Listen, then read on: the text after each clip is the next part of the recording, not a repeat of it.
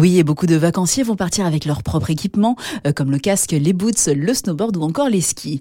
Euh, Sébastien Calégari est directeur du Noroto de Villeneuve d'Ascq, dans le département du Nord.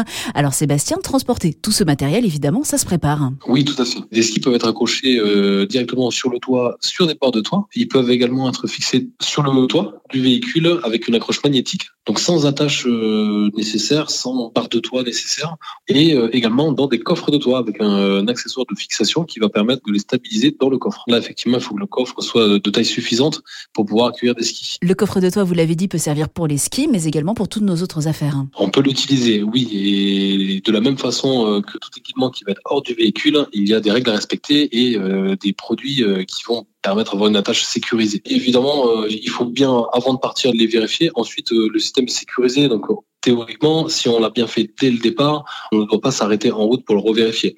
Maintenant, on le conseille toujours, au moins pour le premier arrêt. Sébastien, quand on part au ski, les bagages sont souvent très volumineux. Il faut bien vérifier d'une part qu'ils ne gênent pas la visibilité par la lunette arrière, mais également vérifier la pression de ses pneus. Oui, la pression des pneus n'est pas la même sur un trajet quotidien que sur celui d'un départ en vacances.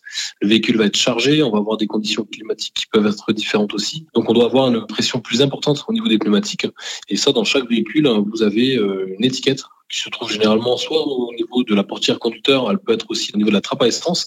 Vous avez la pression basse et la pression haute, qui correspondent donc à un véhicule chargé pour un départ en vacances, par exemple. Donc pression haute. Pression haute, tout à fait. Un dernier conseil, Sébastien, qu'est-ce qu'il ne faut surtout pas faire lorsqu'on part en vacances au ski? Pour un départ en vacances, notamment au ski, le comportement à surtout pas faire, c'est de prendre son véhicule comme si on réalisait un trajet quotidien. On doit absolument le faire vérifier pour ne pas prendre des risques sur la route. Merci beaucoup, Sébastien. On le rappelle, vous êtes chef du centre Noroto de Villeneuve d'Ascq et on l'aura compris, les vacances au ski, ça s'anticipe. Euh, sachez que Noroto vous propose la location de coffres de toit mais aussi de chaînes pour vous faciliter la vie en direction de la montagne. Euh, vous retrouverez toutes les informations sur noroto.fr.